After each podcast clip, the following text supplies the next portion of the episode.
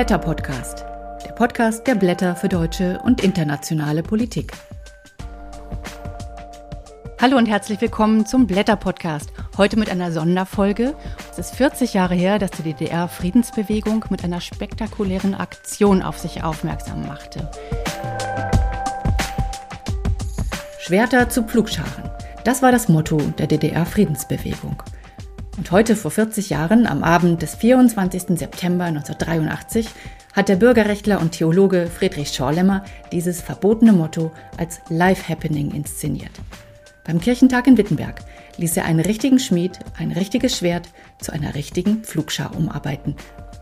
Diese spektakuläre Aktion hat der DDR-Friedensbewegung neuen Mut gemacht, und sie machte auch Scholl immer international bekannt.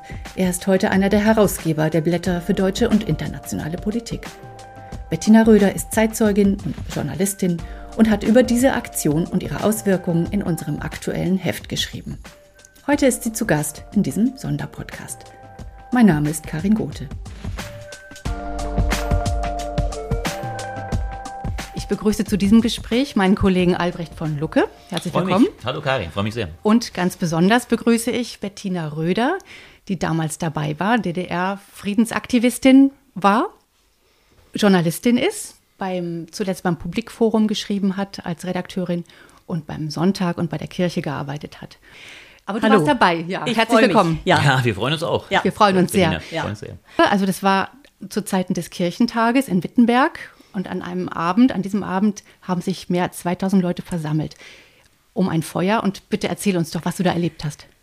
Also das war an diesem, in dieser Nacht so, dass also 2000 Menschen plötzlich, und zwar junge Menschen, der ganze Kirchentag war ja vor allen Dingen ein junger Kirchentag, 1983 im Lutherjahr, dass also 2000 Menschen, vor allem junge Menschen, auf dem Lutherhof sich versammelt hatten, ohne dass Friedrich Schorlemmer in irgendeinem Programm oder in irgendeiner offiziellen Mitteilung über dieses Ereignis berichtet hatte. Wir haben damals auch bei Friedrich Schorlemmer gewohnt. Und ich erinnere mich, die vielen äh, Matratzen in seiner Wohnung, die Menschen, die da übernachtet haben. Und es war so eine ganz geheimnisvolle Aufbruchstimmung. Aber er hat ja selbst den Kollegen aus, von, den, von der Westjournalie hat er ja nichts erzählt von diesem Ereignis. Also den wenigsten, sage ich mal. Und dann dieses Ereignis, 2000 junge Menschen, vor allen Dingen junge Menschen auf diesem Lutherhof. Sie haben gesungen, sie haben gebetet und sie haben, dieser Schmied, der hat dann dieses, dieses Schwert umgeschmiedet. Da stand in der Mitte sozusagen Das stand in der Amboss. Mitte und, und die jungen Menschen haben zum Teil auf dem Boden gesessen, zum Teil gestanden, sie haben geklatscht und sie haben ihre Friedenslieder gesungen. Und er hat ein Schwert genommen und hat aus dem Schwert eine, eine Pflugschar, Pflugschar gemacht. gemacht. Genau. So wie es bei Micha Genau. 4, Vers Ja, 3 heißt. Ja. Und das war insofern ein ganz besonderes Ereignis, weil vorangegangen war ja eine unwahrscheinliche Repression gegen junge Menschen, die dieses, äh, die diese Schwerter zu Flugscharen trugen. Und die DDR-Regierung hatte ja untersagt, dass sie noch öffentlich gezeigt werden durften. Die Kirchen hatten sich dem gefügt, insofern, dass sie gesagt haben, wir können die jungen Menschen jetzt nicht mehr schützen, aber äh, wir nehmen das nur zum innerkirchlichen Gebrauch, dieses Zeichen. Aber damit wollte sich ja keiner abfinden. Wir hatten das Jahr 1983, es war die Hochrüstung in Ost und West. Und, SS-20 im Osten und Pershing 2 im Genau, Westen. genau. Die Leute hatten Angst. genau, und alle hatten Angst. Und es war ja so, äh, sie hatten Angst vor dem großen Knall, 83. Insofern muss ich schon sagen, gibt es schon Parallelen zu heute. Also die Angst vor einem Krieg, die war ja ganz nah. Die Nena mit ihrem 99 Luftballons hatte ja die Hitparaden erobert und, und in West und Ost wurde diese Song gesungen. Das war ja ein pazifistisches Lied von ihr. Also es war wirklich eine ganz, ganz angespannte Atmosphäre. Und an dem Abend wurden aber vor allem Friedenslieder gesungen. Ja, wurden Friedenslieder gesungen, Dona nobis pacem, We shall overcome. Und es wurden eben vor allen Dingen dieser Feuerschein. Friedrich hatte das ganze ja, ja, wie so ein, ein, ein Theaterstück inszeniert. Also positiv sage ich das mal. Also die Frauen haben den Schmied da zu diesem, was ist das, wo man Amboss. da, ja, genau, hingeleitet, ja. Und äh, das hat er absichtlich so gemacht. Also die Frauen, die Mütter, die Rolle der Frauen für den Frieden. Und das war dann eine so große Befreiung, als plötzlich dieses Schwert eine Flugschar wurde. Und da war nicht nur 2000 Menschen, es war auch die Stasi anwesend und die Westmedien, richtig? Ja, die Westmedien waren auch anwesend und die Stasi war auch, aber die, man wusste ja nicht, wer dazugehört. Und das wollten wir auch nicht wissen. Wir hatten uns das verboten zu überlegen. Das hätte uns ja bloß, hätte uns ja bloß Angst gemacht und behindert. Aber, aber die Westmedien waren dabei und äh, ich hatte damals mit meinem Mann, der Korrespondent beim evangelischen Pressedienst war, ähm, bei Friedrich Schorlemmer gewohnt und er hat also nur wenigen Westkollegen damals auch erzählt, was da passiert. Und dann war Peter Wenzierski mit einem Fernsehteam auch da und hat das Ganze gefilmt und das kam dann eben durch die Westkorrespondenten wieder in die DDR zurück, aber hat auch im Westen großen Widerhall gefunden. Das heißt, du gehörtest aber selbst zu dem ganz kleinen Kreis, der dann eingeweiht war, der dann wusste, was passiert. Denn er ich, hatte es mit einer kleinen Gruppe ja vorbereitet, ne? Nein, das, die kleine Gruppe, das war ein Friedenskreis, das zu war, dem gehörte genau. ich nicht. Ja. Aber äh, ich wusste auch nichts, aber mein Mann wusste Der wusste was. es, ah, so. ja. Und der hat es sogar dir nicht mitgeteilt. Nein, so konspirativ und so geheim war, war genau, die ganze Angelegenheit. Genau, genau. Wie war denn, wie war denn die Wirkung von Friedrich Schorlemmer selber. Man muss ja sich bewusst machen, er war noch ein junger Mann, er war ja 39. Er war also in dem Augenblick ja äh, in dem Wissen darum, dass er sich da auch einer gefährlichen Angelegenheit unterzieht. Wie hat er das gemacht? Also Friedrich Schorlemmer, da ist ja so eine Mischung aus Bescheidenheit und prophetischer Geschichte. Also er, er ist ja ein so glänzender Rhetoriker. Und gleichzeitig ist er dann aber wieder so bescheiden, dass er wieder zurücktritt. Also er war auch an dem, in dieser Nacht nicht, dass nun Friedrich Schollemer da in der Mitte gestanden hätte, neben dem Schmied. Der war irgendwo und er hat dann natürlich auch geredet, aber, aber diese, seine wunderbare Rhetorik und mhm. gleichzeitig sich zurücknehmen zu können, das war ganz besonders. Er ist damit natürlich auch wirklich zu einer ganz öffentlichen Figur ja geworden. Nicht? Das war ja auch eine Initialzündung für ihn, ne? muss man ja wohl so sehen, dass er quasi damit einen solchen Schein auf Wittenberg noch einmal richtete und damit natürlich auch auf sich selbst. Nicht? Damit war das sicherlich auch ein, ein, eine, ja, eine Initialzündung für seine Präsenz. Es war zumindest äh, wie für uns alle ein großer Mutmacher, weiterzumachen, Schwerter zu Flugscharen weiter in die Öffentlichkeit zu tragen. Die ganze Aktion hatte ja dann auch für Friedrich nochmal eine ganz große Folgewirkung. Er hat ja dann entscheidend auch mit Friedenspapiere auf den Bundessynoden äh, gemacht. Er hat 1988 hatten wir den Kirch, nochmal vier Kirchentage, die ähnlich groß besucht waren und wo er aber da mit Reinhard Höppner, dem späteren Ministerpräsidenten von Sachsen-Anhalt, ein bemerkenswertes 20-Thesen-Papier gemacht hatte zur Erneuerung der Gesellschaft und der Kirche. Und äh, ja, und Friedrich Schollemer hat ja 89, 1989 am 4. November, als eine Million Menschen in Berlin auf der Straße waren am Alexanderplatz, diese wunderbare Rede gehalten, aber eben immer begleitet von diesem Friedensimpetus.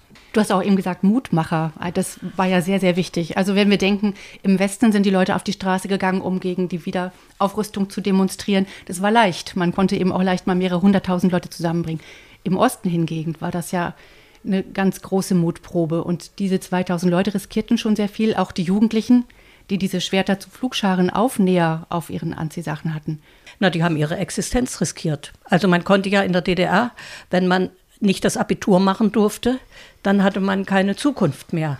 Es gab ja nicht diese Möglichkeiten wie im Westen, dass man dann irgendwie noch einen anderen Beruf ergreifen konnte oder trotzdem studieren konnte. Also wer einmal aus von der Schule geflogen war, von der erweiterten Oberschule, so hieß das ja in der DDR, da war die Zukunft zu Ende. Also die Zukunft zu studieren. Aber nicht alle hatten das als negativ so empfunden, die also damals auch nicht studieren durften, denn sie hatten ja, sie, sie haben da immer so gesagt, wir, haben, wir sind ja auch reich durch diese Erfahrung geworden und wir sind Umwege gegangen. Wir haben dann normalen Beruf erlernt, also irgendwo Schlosser oder Tischler oder so. Und das ist ja auch eine Bereicherung. Also man muss ja nicht immer sehen, dass es, dass die Menschen unbedingt studieren wollen. Und die andere Sache ist nochmal zu Friedrich auch, zu Friedrich Schorlemmer, die Bewegung ist ihm wichtig gewesen. Keine Führungsgurus.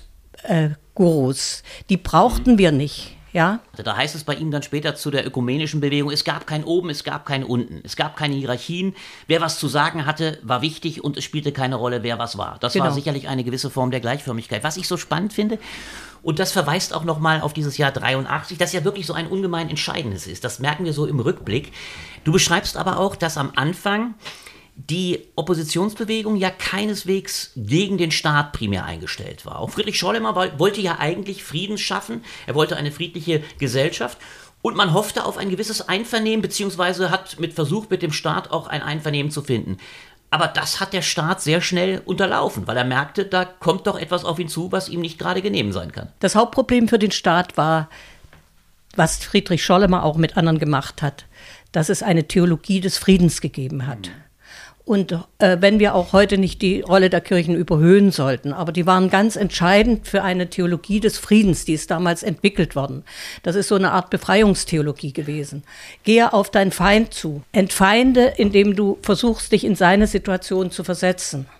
Und genau das ist ja das Geheimnis auch der Gewaltlosigkeit dann gewesen, 1989, als 70.000 Menschen in Leipzig auf der Straße waren am 9. Oktober und keiner wusste, ob geschossen wird. Also äh, die Gewaltlosigkeit. Und das ist lange vorgedacht worden und das muss man einfach nochmal betonen. Dieses Vordenken hat in den Kirchen stattgefunden. Mhm. Das hat Friedrich Schorlemmer auch nochmal sehr deutlich in seinem Buch Wo dem der Heimat hat beschrieben. Und er hat sich auch sehr darüber geärgert, dass also diese ganze Stasi-Debatte nach 1989, 90 all das überlagert hat. Aber interessant ist ja tatsächlich, dass der Staat der DDR die Gewalt der Gewaltlosigkeit am Anfang völlig unterschätzt hat. Du beschreibst so schön, dass Erich Honecker erst geneigt war im Jahre 78, als das alles begann auf diese, das Anliegen der Kirche mit Blick auf das Luthergedenken, äh, derartige Veranstaltungen erstmal sehr positiv eingegangen ist. Ja, die haben ja dieses Gespräch am 6. März 1978 mhm. gehabt und da war das tatsächlich so, die DDR-Führung wusste nicht, mhm worauf sie sich da einlässt. Sie hatte damit nicht gerechnet. Sie hatte weder mit der Zivilcourage von Menschen gerechnet, noch damit, dass äh, diese, die Kirchen so eine Rolle spielen könnten. Die waren ja, die hatten ja sozusagen das Sterbezimmer zugeteilt bekommen, wie der gute Bischof Werner Krusche mal gesagt hat. Ist ja auch interessant, dass man versucht, mit eigenen Mitteln das ausgetrickst hat, das Regime ein bisschen. Also die Figur die dann später abgedruckt wurde auf diesen Emblemen, war ja eine Figur, die äh, Khrushchev den Vereinten Nationen geschenkt hatte. Also ein Mann, der ein Schwert zu einer Pflugschau umwidmet. Ja. Und ähm, da hat man dann auch gedacht, naja, wenn die Sowjetunion sowas macht, dann ist es ja vielleicht nicht falsch. Dann hat man auch noch das Regime ausgetrickt und gesagt, naja, wir haben ja keine wirklichen Plakate gedruckt, sondern wir haben auf Fließ gedruckt und Fließdruck war erlaubt. Ja. Also ich finde das äußerst bemerkenswert, wie trickreich man das auch so ein bisschen umgangen hat, diese Konfrontation. Ja, ich muss trotzdem noch mal sagen, wir hatten ja noch mehr Faktoren. Es war ja nicht nur die kirchliche Friedensbewegung. Wir hatten ab 1985 Gorbatschow, ganz entscheidend für die Entwicklung in der DDR. Glasnost und Perestroika und immer mehr Menschen wurden mutiger und beriefen sich auf die Sowjetunion. Und wir hatten die Entspannungspolitik von Willy Brandt, das ist ja heute ganz, wird ja heute vergessen, größtenteils, dass wir also eine Entspannungspolitik hatten, die auch gesellschaftliche, so gesellschaftliche Veränderungen bewirkt hat. Also es war ja 89 nicht nur die evangelische Kirche, es war ja ein Kairos damals. Und diese beiden Faktoren sind dabei ganz entscheidend. Gorbatschow und ja, absolut. Äh, Willy Brandt, KSZE äh, 75, der KSZE-Prozess mit äh, Menschenrechten gewissermaßen in die DDR reinzuwirken. Das war ja der Beschluss. Ja. Ost wie West garantieren ja. Menschenrechte, darüber die Charta. 75 äh, im, äh, in der Tschechoslowakei, dann aber natürlich auch der Mut der, äh, derer, die ermächtigt werden. Aber trotzdem, es waren ja wenige erstmal. Ich habe immer das Wort von Poppe, der Frau, wie heißt er nochmal mit Vornamen? Ulrike. Ulrike und ihr Mann? Gerd, Gerd. von Gerd mhm. Poppe. Das habe ich immer noch wahnsinnig im Ohr dass er sagte, 89, als die Bewegten, die Mutigen, die richtig Mutigen, die Opposition gewesen waren. Damals 89, als dann die großen Proteste liefen und dann aber hochguckten, wer es eigentlich wirklich gewesen war, dann war es ja doch eine recht kleine Schar von Leuten, die langfristig Opposition getätigt haben. Und die mussten ja erstmal äh, ermutigt werden. Also vor, vor, vor 85 Gorbatschow musste es ja einen Humus geben. Und dieser Humus, den beschreibst du ja, der entstand im Zuge dieser Bewegung, die aus den Kirchen auch kam. Ich muss noch mal widersprechen. Als Opposition haben sie sich nicht gesehen. Gerd Poppe das, hat sich natürlich ja, Opposition Gerd Poppe und, Ich meine die, ich meine die und, wirklichen Oppositionellen. Ulrike, ja, ja, das war eine kleine Gruppe. Genau, die und, meine ich. Ne? Und, mhm. und es waren auch immer in anderen Bereichen, es waren kleine Gruppen. Genau. Und äh, eine, eine von der Friedensdekade 1983 auch das Motto, äh, also Frieden schaffen aus der Kraft der Schwachen. Also es müssen nicht immer große Zahlen sein, es müssen nicht immer große Geschichten sein, sondern dass diese Friedensgeschichte begann tatsächlich im Kleinen auch, mit Friedensseminaren zum Beispiel. Und ich habe welche erlebt, da waren also bloß 10 oder 20 Menschen da. Und dann habe ich welche erlebt, da waren plötzlich drei und oder 500 da. Also das, das war auch ganz unterschiedlich. Wir haben ja auch zum Teil an vielen Stellen große Angst gehabt, das muss ich auch sagen. Und wir haben ja nicht immer nur große Erfolge gehabt, es gab ja auch viel Resignation. Und je mehr Menschen aber die DDR verließen, desto mehr wurden ja mutiger und haben gesagt, wir bleiben hier. Du bist ja auch geblieben. Du warst mit einem Westjournalisten verheiratet. Du hättest ohne weiteres einfach auch in den Westen gehen können. Du bist wohl auch mehrmals gefragt worden, ob du nicht lieber auf der anderen Seite der Mauer sein möchtest. Viele sind ja gegangen worden. Du bist geblieben. Warum? Vielleicht sage ich noch mal davor, ich bin 1983, als diese Schwerter zu Flugscharen-Geschichte in Wittenberg war, da hatte ich gerade den Antrag auf Einwilligung der Heirat gestellt mit einem Westkorrespondenten. Mhm. Das musste beim DDR-Außenministerium beantragt werden. Und ich bin dann zu den Behörden gegangen und dort haben die mir immer wieder, die haben mich angebrüllt und ich hatte den Wunsch, DDR-Bürgerin zu bleiben, nicht weil ich die DDR geliebt hatte. Ich hatte geglaubt, dass man etwas verändern kann im Land. Und meine ganze Familie, meine Freunde, für die war das immer furchtbar, wenn Menschen weggingen. Und äh, ich habe aber nichts anderes gemacht damals als viele, viele andere Menschen in dieser DDR, die immer gesagt haben, lieber Staat, Pressefreiheit, zeig uns die. Demonstrationsfreiheit, zeig uns die, wenn du beanspruchst, dass du die verwirklichst. Und ich habe nichts anderes gemacht. Ich habe gesagt, als die mich da angebrüllt haben auf den Behörden, habe ich gesagt, ja, Sie wollen doch alle, dass wir hier bleiben. Warum sagen Sie jetzt, ich soll nach West-Berlin gehen? Also ich wäre in 14 Tagen in West-Berlin gewesen. Die ständige Vertretung saß voller Ausreiseleute und mein Mann, der Hans-Jürgen, hatte in dieser Zeit x Urkunden und x Geschichten, die er nach West-Berlin mitgenommen hat, weil die ja die Korrespondenten nicht kontrollieren durften, ja. Aber was ist für dich, ich finde das so spannend, weil du sagst, das war keine Opposition. Was meinst du denn, was für dich Opposition gewesen wäre, wenn du so einen Unterschied machst zwischen dem, was Gerd Poppe als explizite Opposition gemacht hat und dem, was doch viele in der Kirche auch? Na, nicht so ganz unterschiedlich. Also wir haben ja, Gerd Poppe und Ulrike ja. gehören ja zu unserem Freundeskreis. Freundeskreis eben, ja. mhm. Das ist eine Frage im Nachhinein, wie man es definiert. Es ja. ist ja genau die gleiche Frage. Also wir sprechen heute immer von Bürgerrechtlern. Den Begriff kannten wir damals gar nicht, ja. Also man kann es auch Opposition Nennen. Das meine ich und ich finde das so entscheidend, weil ich muss doch sagen, das war ja gerade der große Fehler der DDR-Führung. In einem Staat, der, in, du beschreibst es ja auch völlig zu Recht, und leider geht es manchmal heute unter, der hochmilitant war, der Wehrpflicht in den Schulen machte, der äh, Wehrerziehung von ganz früh an betrieb. Insofern war natürlich die Forderung Schwerter zu Flugscharen, äh, Frieden schaffen ohne Waffen, eine absolute System, stürzende Opposition. Und ich glaube, der Staat hat doch, na, der hat es doch verkannt, was da für eine, eine Kraft drin steckt. Weißt du, warum ich zögere, das Opposition naja, zu nennen? Ja. Weil man müsste ja dann zum Schluss sagen, die ganze DDR war Opposition. Also, Nein, manche also haben, haben ja sehr viele, ich kenne ja eine ganze Menge DDR-Bürger, die sehr bereitwillig mitgemacht haben. Ja. Du, du unterschätzt, finde ich, also ich würde das behaupten, du unterschätzt die oppositionelle Kraft, würde ich doch sagen, deiner eigenen, hm. deiner eigenen hm. Tätigkeit, hm. weil sie ja letztlich übrigens auch die DDR letztlich hm. in ihrem Kern erschüttert hat. Also, warum soll die ganze DDR Friedrich Schorlemmer, Friedrich Friedrich Schollemer hat mal äh, mhm. zur Begründung, warum mhm. wir den, er war, wollte ja gern, dass wir den 9. Oktober als Feiertag machen, mhm. weil da die alles entscheidende Leipziger Demonstration war. Damals waren in 100 Städten in der DDR Demonstrationen.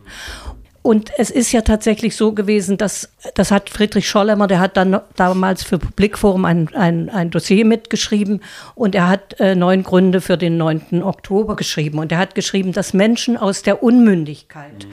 und aus der geduckten Haltung und aus der Bevormundung aufgestanden sind und mutig geworden sind. Mhm und das ist für mich das eigentliche Phänomen dieser Sache. Mhm. Also wenn es eine kleine Gruppe von Oppositionellen nur gewesen wäre oder geblieben wäre, mhm. sage ich mal. Die DDR hat ja überrascht und die waren völlig hilflos, dass da plötzlich Menschen auf der Straße waren, die in Wolfen Arbeiterinnen und Arbeiter, die die ihre feinen Sachen aus dem Schrank holten, um nach Leipzig zur Demonstration zu fahren. Die Demonstrationen damals waren ja nach 17 Uhr, weil die alle dass die arbeitende Bevölkerung war auf der Straße. Und das hat die DDR völlig, völlig überrollt. Sie hatten mit allem gerechnet, aber nicht mit Blumen und Gebeten. Mit das Kerzen und Gebeten. Mit Kerzen und Gebeten. Und dann kamen die Menschen auch noch aus den Kirchen, also auch wenn manche oder viele davon gar nicht kirchlich waren, aber sie hatten diesen Raum.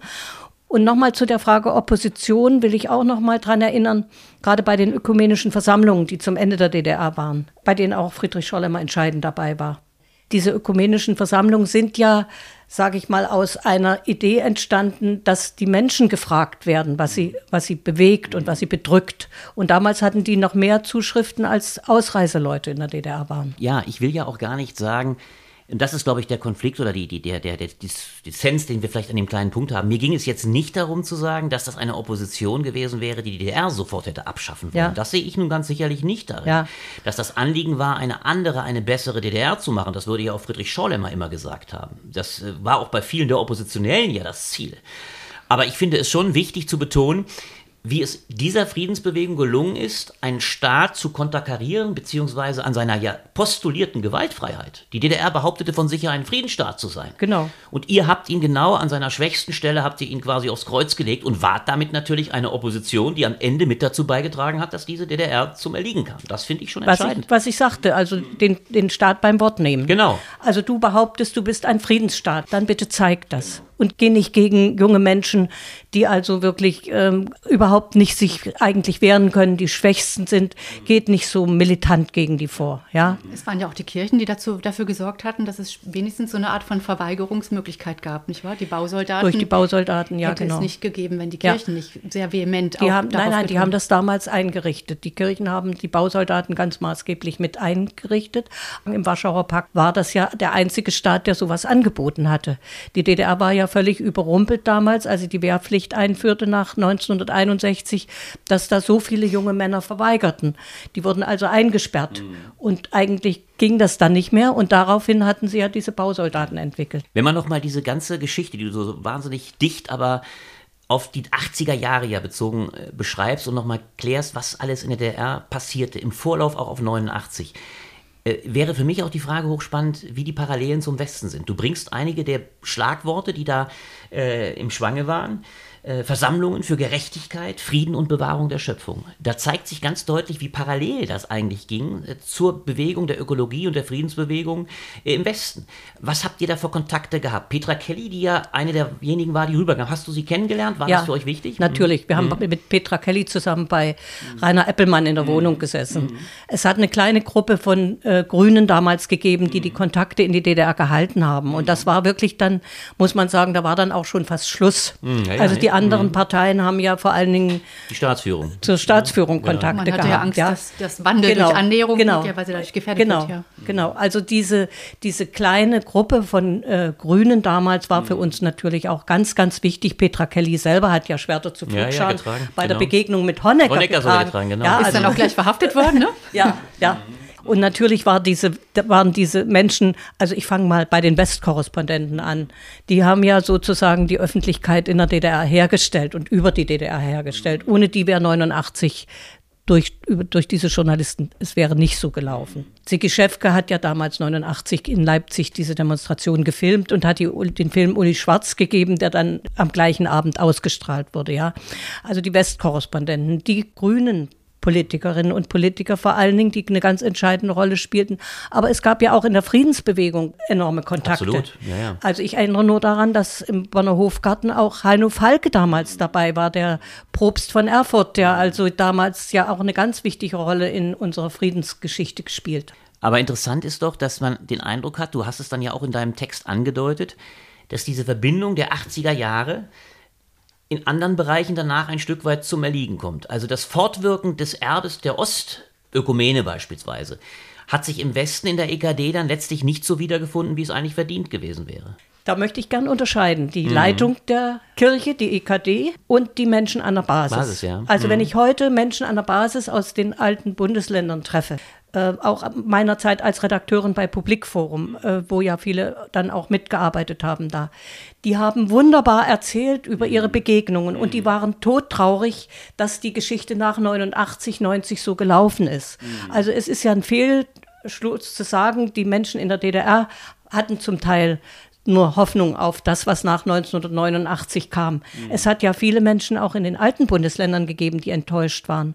Und die Kirchen, die verfasste Kirche, mhm. ja, das ist ein Skandal. Also, dass die nach 1989 nichts in der Friedensdenkschrift der EKD taucht es nicht auf. Mhm. Sie haben dieses ganze Erbe sozusagen weggeworfen. Mhm. Und das ist das fällt ihnen heute auf die Füße, habe ich den Eindruck. Denn so viel hört man ja leider nicht mehr von der EKD. Ja, es ist vor allem eine fatale Chance, hat man so den Eindruck. Ja. Weil natürlich wirklich, man muss es ja mal so sagen, eine praktizierte Friedensbewegung aus der Kirche gegen einen repressiven militanten Staat ja nur in der DDR existieren konnte weil ihr nun einer ganz anderen Bedrohung ausgesetzt wart. Also die Freiheitsmöglichkeiten, die die EKD im Westen immer hatte, musstet ihr euch ja erkämpfen. Insofern ja. war das ja ein, ein wirklich äh, praktiziertes Experiment in Überwindung von Gewalt durch Gewaltfreiheit. Und das hätte man natürlich eigentlich weit mehr pflegen müssen. Und ich glaube, auch bei Friedrich Schorlemmer rührte natürlich auch Frustration, der ja weiter mitgemacht hat, nicht im Engagement um den äh, 9. Oktober als den nationalen Einheitstag äh, gegen das äh,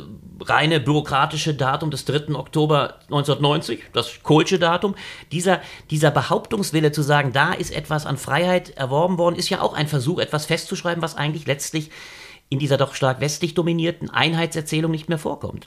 Es kommt nicht mehr vor und wir hatten ja nach 1989, es waren ja drei entscheidende Punkte. Der eine war die Militärseelsorge bei Behaltung, der andere war die Kirchensteuereinzug, der dritte war ein neues Fach Lebensgestaltung, Ethik, Religion, in dem alle Kinder zusammen von allen Religionen hören sollten.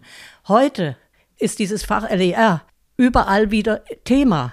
Aber damals durfte das nicht sein. Darüber wurde nicht diskutiert. Das wurde weggebügelt, sage ich mal. Und es hat Versuche gegeben, also das Berliner Stadtjugendveramt mit Marianne Birtler und Wolfram Hülsemann war ja ganz stark an der Stelle. Die hatten sich ein neues Unterrichtsfach gewünscht, das durchaus zukunftsträchtig war, ja. Und da gibt es ganz viele andere Beispiele auch wo das deutlich ist, was das eigentlich für die gesamtdeutsche Gesellschaft für ein für ein, äh, ja, Schaden ist zu viel gesagt, aber, aber ein Defizit ist, was wir heute haben, dass man damals nicht auf Augenhöhe miteinander die Sachen ausgehandelt hat und verändert hat, sondern eben mit Druck von oben. Ich finde mhm. die Erinnerung auch sehr wichtig und es ist sehr schade, dass man einfach sehr wenig daran erinnert, wie auch dieses Moment damals war, als Platz des himmlischen Friedens in Peking war und man dachte, wird das vielleicht in Deutschland auch so kommen? Und wie ihr es geschafft habt, sozusagen das Ganze friedlich zu lösen, das ist doch ein, eine ungeheure Errungenschaft, die einfach heute auch gar nicht mehr groß erinnert wird. Stattdessen wird, werden die Montagsdemonstrationen auch vereinnahmt von den falschen Parteien. Äh, diese Vereinnahmung ist eine Unverschämtheit, weil die AfD gewalttätig, verbal gewalttätig ist. Und wenn die Menschen damals so verbal gewalttätig gewesen wären, wie die heute sind, dann würde die, wäre die Mauer nie gefallen. Dann hätte es auch keine friedliche Revolution gegeben. Und äh, diese Vereinnahmung, finde ich, der müsste viel mehr entgegengesetzt werden. Die müsste viel mehr der müsste viel mehr widersprochen werden. Aber genau an der Stelle fällt uns das ja auch wieder auf die Füße, wenn wir einen 9. Oktober als Feiertag für alle hätten und mancher DDR-Mensch etwas stolzer auf sein Land schauen könnte, ja, dann, dann wären wir wahrscheinlich auch schon heute noch mal wieder ein Stück weiter. Ja, und ich meine, es ist ja vielleicht noch ironischer. Eigentlich ist es doch die zweite Enttäuschung. Ich habe ja vorhin das Zitat von Gerd Poppe gebracht. In gewisser Weise muss man doch hart formulieren, ist, seit, ist diese Friedensbewegung, auch von Schorlem und anderen, die eine andere DDR eigentlich kreieren wollte, eine friedlichere, aber doch eine sozialistisch grundierte, eine an Gerechtigkeit orientierte, ist ein Stück weit ja schon auch von einem großen Teil der eigenen Bevölkerung im Stich gelassen worden. Der Zug zur Einheit war ja nicht nur westgemacht. Es gab ihn ja schon. Deswegen dieses Zitat von Poppe, die wirklichen, die also äh, sehr, sehr mutig waren, waren dann doch eine überschaubare Zahl. Und deswegen habt ihr euch da nicht ein Stück weit auch nach 90 im Stich gelassen gefühlt, als mit dem Volker Braunwort, der schrieb dann so schön, äh, seine Trauer aus. Mein Volk geht in den Westen. Du kennst dieses bekannte mhm. Gedicht nicht? Mhm. Mein Volk geht in den Westen. Mhm. Also es macht sich eben dann doch primär D-Mark beziehungsweise die Möglichkeiten, ich will das gar nicht denunzieren, die mhm. Möglichkeiten der westlichen kapitalistischen Wohlstandsgesellschaft zu eigen. Mhm. Da war doch schon die erste Enttäuschung für euch. Na, da. die erste große Enttäuschung war der Ausgang der Wahlen. ersten freien Wahlen. Genau. Äh, und dazu muss ich allerdings auch wieder die Menschen mehr in Schutz nehmen. Also damals war es ja so, äh, Lafontaine hatte erklärt, also äh, das geht jetzt überhaupt nicht und wir brauchen jetzt erstmal eine ganz lange Zeit zur Vereinigung. Und der Kohl hat sich auf diese Geschichte gesetzt. Aber kein Mensch erzählt ja mehr heute, dass Willy Brandt in Leipzig war im Februar 1990 und hatte diese andere Einheit angestrebt, also die, äh, die, die auf, auf Augenhöhe, ja. Und 200.000 Menschen haben damals Willy Brandt zugejubelt und fanden die Idee wunderbar. Und heute in der Öffentlichkeit, was können wir immer noch sehen, wie Helmut Kohl da in Dresden an, dem, an, an diesem Museum steht und den Leuten die Einheit verspricht und dann Und das war's, ja. Naja, es hat sich ja und, und faktisch... Noch, ja, ja, ja, natürlich. Bitte eine, ein ja, Gedanken noch. Mhm, also die, die jungen Menschen, die 89 auf der Straße waren, das waren die ganz Jungen. Mhm. Damals habe ich ja das erlebt, also die sie mit den Hunden auf den, die S-Bahnhöfe getrieben haben und wo die, wo die Czerczynski-Leute mit den schwarzen Anzügen in die Wohnung gekommen sind, ein, die Türen eingetreten und die jungen Leute mitgenommen haben. Kurz, das waren ganz, ganz junge Menschen. Und wenn man sich die Bilder derer anguckt, die dann für die deutsche Einheit waren, das ist die Generation, die 1961 so alt war, wie die Generation, die dann 1900 90 die Einheit wollte. Also die hatten das Trauma der Mauer mit noch verinnerlicht und folglich waren, waren die natürlich eher dafür, dass wir ganz schnell eine Einheit bekommen sollten. Aber trotzdem war die Enttäuschung natürlich riesengroß, auch mit dem runden Tisch, der ja viel entworfen hatte und viel gemacht hatte und das dann alles nicht ging. Und insofern ist, finde ich, das ein bisschen schwierig, wenn du jetzt da auch, was die AfD anbelangst, den Widerspruch, ich finde völlig zu Recht, wir versuchen es ja in unseren Texten noch auszuschreiben, zu Recht natürlich forderst. Aber auf der anderen Seite bleibt natürlich die Frage im Raum, wie kann es eigentlich sein, dass diese enorme Zahl von 38 Prozent jetzt zustande kommt. Und warum widerspricht, das meine ich ganz deutlich, warum widerspricht immer noch ein sehr kleiner Teil? Also die Frage bleibt ja im Raum, ja, dieses, was ihr damals an Mündigkeit, sagen wir es mal, nehmen wir das mal ernst, was Schorlemmer ja auch meint, mhm. mündige Bürger, den aufrechten mhm. Gang lernen. Mhm was damals von euch eingeübt wurde und praktiziert wurde, ist bei einem erheblichen Teil der Leute ja offensichtlich in hartes Ressentiment, reine Ablehnung des Fremden umgeschlagen, beziehungsweise ist von diesen Menschen nie so richtig verinnerlicht worden. Die Frage bleibt ja im Raum. Also die Frage bleibt im Raum, die mir mal ein Freund sagte, liebe Bettina, warum überlassen wir die kritischen Themen, die wichtigen Themen der AfD? Warum sagen wir da nicht selber was dazu? Und ich glaube, ich habe hier, ich lese gerade die Julie C., dieses wunderbare Buch, die als Ökobauerin ja, ja, in genau. Brandenburg mhm. arbeitet, ja, mhm. und die Mühen der Ebene schildert. Mhm. Und äh, ich glaube, dass man doch noch viel stärker also diese Sorgen und diese Probleme sehen müsste. Ich habe keine Entschuldigung, das muss ich auch gleich sagen, ja. Aber, aber es ist schon ein Problem. Ja, aber das Problem ist ja ein doppeltes, nicht? Es gibt einerseits die AfD, die sicherlich einen rechten Boden bedient, der da ist, aber auch davon ausgesprochen profitiert, dass unsere Politik, sowohl die Regierung als die klassische Opposition, CDU, CSU, nicht gerade sonderlich überzeugend agiert. Aber es gibt daneben eben auch eine nochmal sicherlich genauso große Teil der Bevölkerung, die auch ziemlich schweigend äh, das zur Kenntnis nimmt und nicht agiert, wie du es dir vorstellst. Naja. Und ich glaube, dieses fehlende politische Bewusstsein macht es der AfD auch ungemein leicht, Thesen zu vertreten, äh, äh die ungestraft bleiben.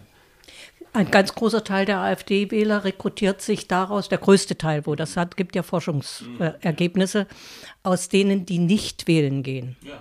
Und in den ganzen Jahren, nachdem wir frei wählen konnten, ich bin jedes Mal dankbar. Es ist für mich jedes Mal eine besondere Geschichte, wählen zu können, ja, in einem freien Land. Ähm, ein großer Teil von denen, die, äh, die nicht wählen, die sind heute bei, die machen ihr Kreuz bei der AfD. Ja, ja, das muss man auch mal sehen. Und die sind in all den Jahren auch nicht beachtet worden. Warum gehen die nicht zur Wahl?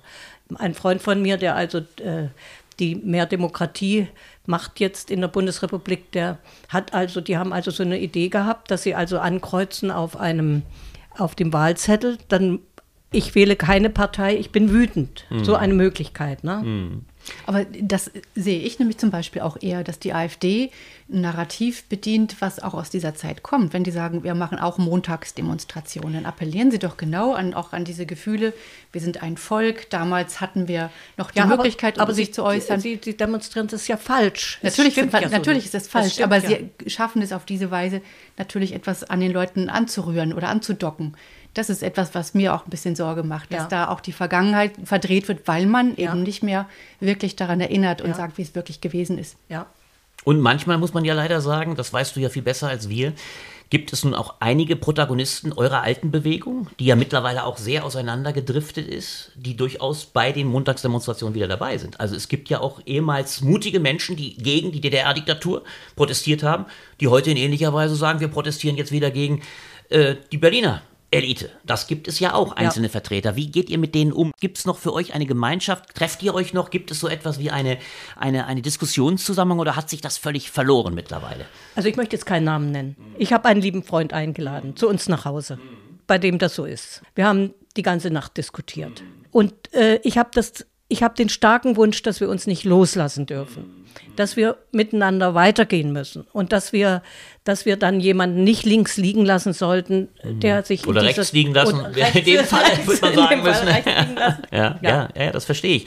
Also da gibt es noch Verbindungen und man ist im Gespräch und versucht sie noch irgendwie wieder. Wir sind ja. wieder bei der kleinen Opposition, mhm. wir sind wieder bei den kleinen, den wenigen. Ja, die gibt es, aber die gibt es wenig, wenig. Das ist ja auch eine große Fähigkeit, nicht? Ihr habt damals, wart damals in der Lage unter sicherlich auch schon unterlichen Positionen, aber natürlich zusammengeschweißt durch das repressive System. Ihr wart ja eine gewisse Notgemeinschaft auch. Ihr wart, wusstet, ihr seid einem sehr starken Gegenüber ausgesetzt. Heute ist die Diskurslandschaft ja schon freier. Jeder kann ja seine Meinung vertreten und dementsprechend driftet sicherlich manches auseinander, aber ihr habt, ihr haltet noch Kontakt gegen die gegen die großen Widersprüche. Also ich kann Teil. das jetzt kann das nur von mir Hier sagen. sagen. Ja, toll. Das ja, Beispiel. Ja. Andere also, machen es, glaube ich, nicht. Nicht bei anderen ist die Kluft so groß, dass da keine Gesprächsebenen mehr sind. Also das kann ich nicht schwer beurteilen. Müsste ich einfach mal Freunde fragen. Aber es gibt nicht mehr, das wäre ja spannend, es gibt nicht mehr so große Treffen, wo sich die alte Friedensbewegung mit den Protagonisten noch mal trifft oder so, ob in Wittenberg oder woanders. Das ist nicht mehr so der Fall. Oder in Berlin, weißt du davon? Doch, so? das doch, gibt doch, es schon, ja. Doch, doch, das gibt es ja. Wir haben am 10. Oktober 1988, vor 35 Jahren, war ja die Demonstration für die Pressefreiheit in Berlin. 200 Menschen gehen auf die Straße. Danach gibt es also eine Anhörung im Bundestag. Es ging um die Kirchenzeitung, die fünfmal nicht erschienen. Bei der du auch gearbeitet hast damals. Ja, mhm. einmal mit weißen Flecken erschienen ist. Dann haben wir Fluchpsalmen reingesetzt, wo der Staat wieder was wegzensiert hatte. Alle wussten, alle Leserinnen und Leser wussten Bescheid. Kurz, also dieses, dieses Ereignis, da wollen wir uns auch wieder treffen. Und da gibt es durchaus ganz engagierte Menschen, die heute noch in Berlin und anderswo äh, unterwegs sind, die aus dieser Bewegung kommen. Also ich sage ein Beispiel, Michael Heinisch Kirch, der macht eine tolle, einen kleinen Sozialkonzern in Berlin, der Diakonie, ja der war, da hat damals dieses äh, Fastentrommeln organisiert in der Erlöserkirche, als äh, der, die Geschichte auf dem Platz des himmlischen Friedens war. Ja, und äh, die, die, natürlich gibt es da noch einen Zusammenhalt und, und wir treffen uns oder wir sind befreundet. Wir haben einen großen Freundeskreis noch in Berlin. Die kommen alle aus dieser Bewegung und dadurch halten wir auch zusammen. Wir haben ja die Stiftung Friedliche Revolution gegründet in Leipzig, weil wir eben nicht die Ereignisse ins Museum stellen wollten, sondern für die kommende Generation weiter sagen, steh auf, misch dich ein. Du kannst die Dinge verändern, wenn du es friedlich tust, wenn du es gewaltlos tust.